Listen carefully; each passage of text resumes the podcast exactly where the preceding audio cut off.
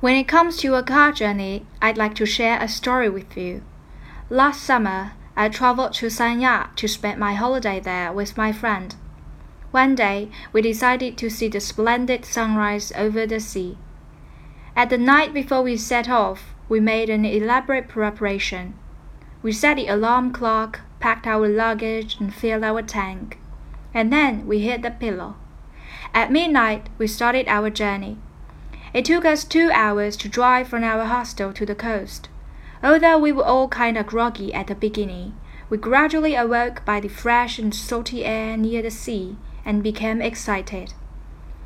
When we arrived in the coast, the sky was still dark, but soon it turned brighter. When the sun slowly rose out of the sea horizon, we were overwhelmed by the spectacular image. Until now, I can still remember that breathtaking moment. From this experience, I learned that the early bird catches the worm, and if we need to do something important, we should make preparation beforehand.